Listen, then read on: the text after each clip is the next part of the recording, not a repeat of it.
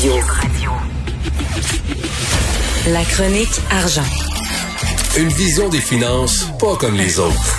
Alors, nous parlons d'économie avec Yves Daou, directeur de la section argent du Journal de Montréal, Journal de Québec. Salut Yves. Salut Richard, Hey, content écoute, de te retrouver. Ben, content de te retrouver aussi. Écoute, avant de parler du cirque, là, la, la grève au port de Montréal, puis là, on le voit, ça a des impacts là, vraiment sur les camionneurs.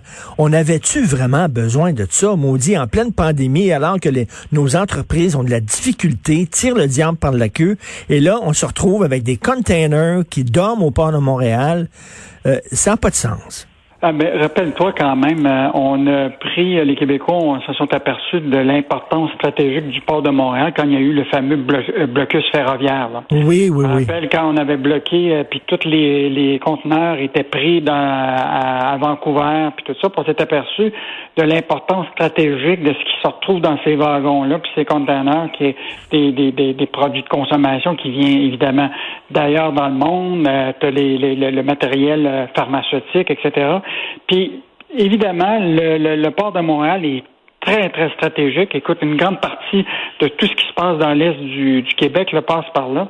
Et donc là, tu te retrouves avec un conflit euh, syndical, là, parce qu'on s'entend pour dire que les débardeurs, là, c'est pas des enfants de cœur, autres. No. Donc, euh, donc, on se retrouve dans une espèce de conflit qui date des, des années 30. tu sais. Euh, écoute, euh, aujourd'hui, les débardeurs-là, on- j'ai l'impression qu'ils n'ont aucun euh, intérêt pour qu'est-ce qui se passe par rapport à la, à la COVID. là. C'est ça, tu sais, c'est. du Québec, là. Mais t'as raison, tu sais, comme à, à New York, là, les, les- les syndicats de débardeurs, là, elle m'a dit, c'était quelque chose, c'était les Teamsters, là, c'était Jimmy Hoffa, puis tout ça, là, c'était très, d'ailleurs, à l'époque, c'était très infiltré par, euh, par le crime organisé. C'est ce qui, j'imagine, c'est plus le cas aujourd'hui, mais Ben, on le- sait, on sait que c'est des, c'est, ils jouent dur, là, les, Ah ouais. les Mais barbeurs. là, je pense que, que si on comparait, parce qu'ils se considèrent comme des travailleurs essentiels, je me rappellerai un des présidents de syndicat qui avait dit euh, J'invite les Québécois à venir essayer ce que c'est d'être un débardeur. Je lui poserai le mec, puis ils sont quand même gagnés, ils gagnent presque 100 000 et plus. Là. Je l'inviterais peut-être à faire un travail d'un infirmière qui est un travail essentiel, qui gagne bien moins que Exactement. Et donc, euh, Ben, mais un travail de camionneur aussi, c'est pas facile d'être camionneur. Puis là, on voit les camionneurs qui perdent leur job. Pourquoi? Ben parce qu'ils ont plus de, ils ont plus de, con- de, de- de conteneurs à, à transporter. Donc là, il y a un impact. Puis je trouve ça vraiment malheureux que des gens comme ça euh, profitent d'une crise pour essayer de faire pression auprès du gouvernement. Malheureux. Ben là, je pense que la pression va augmenter parce que l'Ontario là, s'est joint aussi au Québec là, pour faire de la pression parce que les autres aussi vont être impactés par ça. là.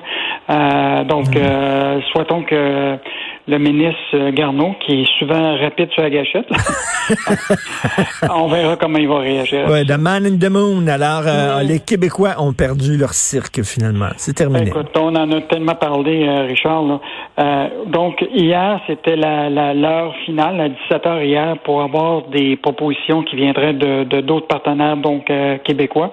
Évidemment, il y a eu personne qui, qui a fait une offre. Donc, c'est l'offre des... euh, Catalyst et euh, les autres fonds américains là, qui remportent la mise. Là. Euh, donc, euh, eux autres, ce qu'ils acceptent, c'est qu'ils annulent la dette de 1,1 milliard. Euh, ils s'engagent à investir 375 millions euh, ou 493 millions canadiens dans le cirque. Ils s'engagent à garder le siège social de l'entreprise pendant cinq ans. Tu sais, c'est quoi les garanties, toi, de siège social? Ben, écoute, là, ils disent-. Ben oui, ils disent ça, là. Ils disent, on a signé, puis tout ça, puis après deux ans, ils lèvent les feuilles, puis ils sacent le camp, là. Ah, ça. Puis, euh, mais ce qui est désolant vraiment, là, c'est c'est un, un fleuron du Québec. Il a été créé au Québec, puis aujourd'hui, les Québécois sont même plus actionnaires. Euh, et donc, euh, je pense que ça va faire un, un cas à, à analyser dans les écoles de gestion au Québec, puis etc. Là, comment on en est arrivé là. Tu sais, quand je fais l'analogie, là, je pense à, à, tu sais, à, à une idée d'une, tu sais, d'un, d'un enfant dans une famille là, qui est un prodige, qui, qui, qui Oui. est un artiste. Puis là, il y a une poussée de croissance. Tu comprends? Il y a l'ADN pour être euh, à l'international, mais ses parents ont pas d'argent.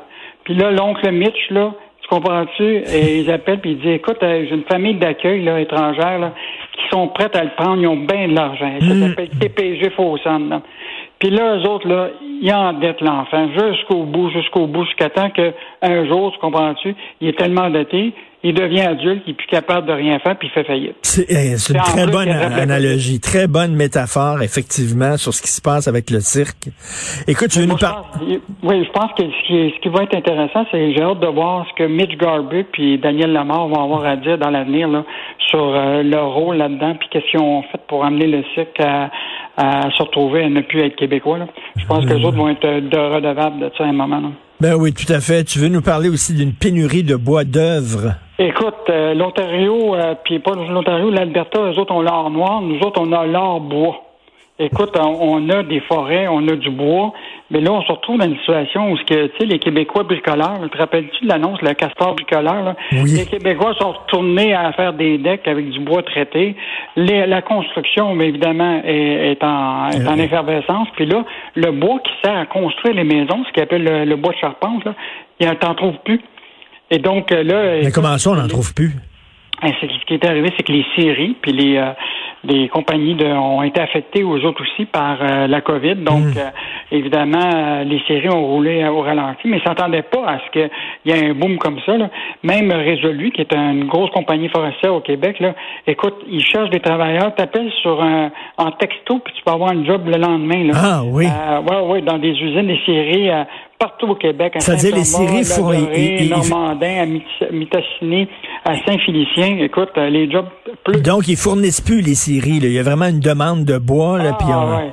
Incroyable. Puis là, le problème, c'est que les entrepreneurs, là, écoute, il y en a même un qui dit, il dit, ça continue, là, je vais m'acheter une terre pour faire mon, mon propre bois, tellement que... Et juste te dire, là, déjà, là, les prix ont augmenté. Écoute, des, des 2 par 4 justement, pour faire des... qui étaient à peu près à 5,13 le morceau, là, sont rendus à 10 Ça a presque doublé. Fait que les maisons vont coûter pas mal plus cher. Et ce qui est intéressant, c'est qu'il y en a des entrepreneurs qui vont même à, chez Rona, Boucherville, ils arrivent, là, puis écoute, les étagères sont vides.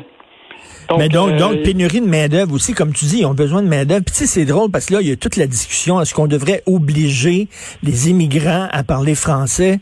La CAQ veut pas aller là. Il y a des gens qui chialent contre la CAQ, mais en même temps, as-tu besoin de parler français pour travailler d'une scierie? As-tu besoin de parler français pour ramasser des fruits euh, dans une terre agricole? Tu sais, je veux dire, il y a des jobs dont on, a besoin, il y a des pénuries de main-d'œuvre, on a besoin d'immigrants au plus sacrant pour faire ces jobs-là. Puis, il y a euh, regarde. de postes actuellement, de machinerie, puis d'insérer, puis euh, écoute, tout commence à 15-18 dollars de l'heure. Hmm. Fait que, euh, il me semble que si j'étais québécois, là, puis j'ai pas de job, là, que la PCU est avec de finir, peut-être que je regarderais pour m'en aller dans ce bout-là. Ben oui, parce qu'on ne sait pas ce qui va arriver avec la PCU. Est-ce que ça va être euh, re- reporté? Euh, parce que là, il n'y a plus de parlement pendant cinq semaines. Donc, la PCU est comme ça à glace. À un moment donné, euh, tu sais, Bill Morneau, ça a l'air qu'il était pas vraiment d'accord avec le montant de la PCU. Il trouvait que Justin beurrait un peu trop épais. Et il avait peur, lui, justement, que la PCU soit tellement généreuse que ça encourage les gens à rester chez eux. Ben, M. Morneau avait vu juste. Puis euh, moi, je pense que la nouvelle ministre, qui est beaucoup plus à, à gauche que Morneau, là, Ben, de oui. peut-être vouloir euh, reporter allo- allonger la PCU. euh, Ah oui, tu sais, c'est ça que je disais, Bill Morneau, euh, c'était comme peut-être un frein euh, aux, aux appétits euh, de, dépen- de, de, de dépenses de Justin Trudeau, mais maintenant que Morneau est pas là, puis que, que, que Mme Freeland, qui pense exactement comme lui, est à boire qui va dépenser. Oh là là. J'ai Merci. Tout à fait. Merci beaucoup, Yves. Bonne Merci. journée. Salut, Richard. Yves Daou, directeur de la section argent du Journal Montréal, Journal de Québec.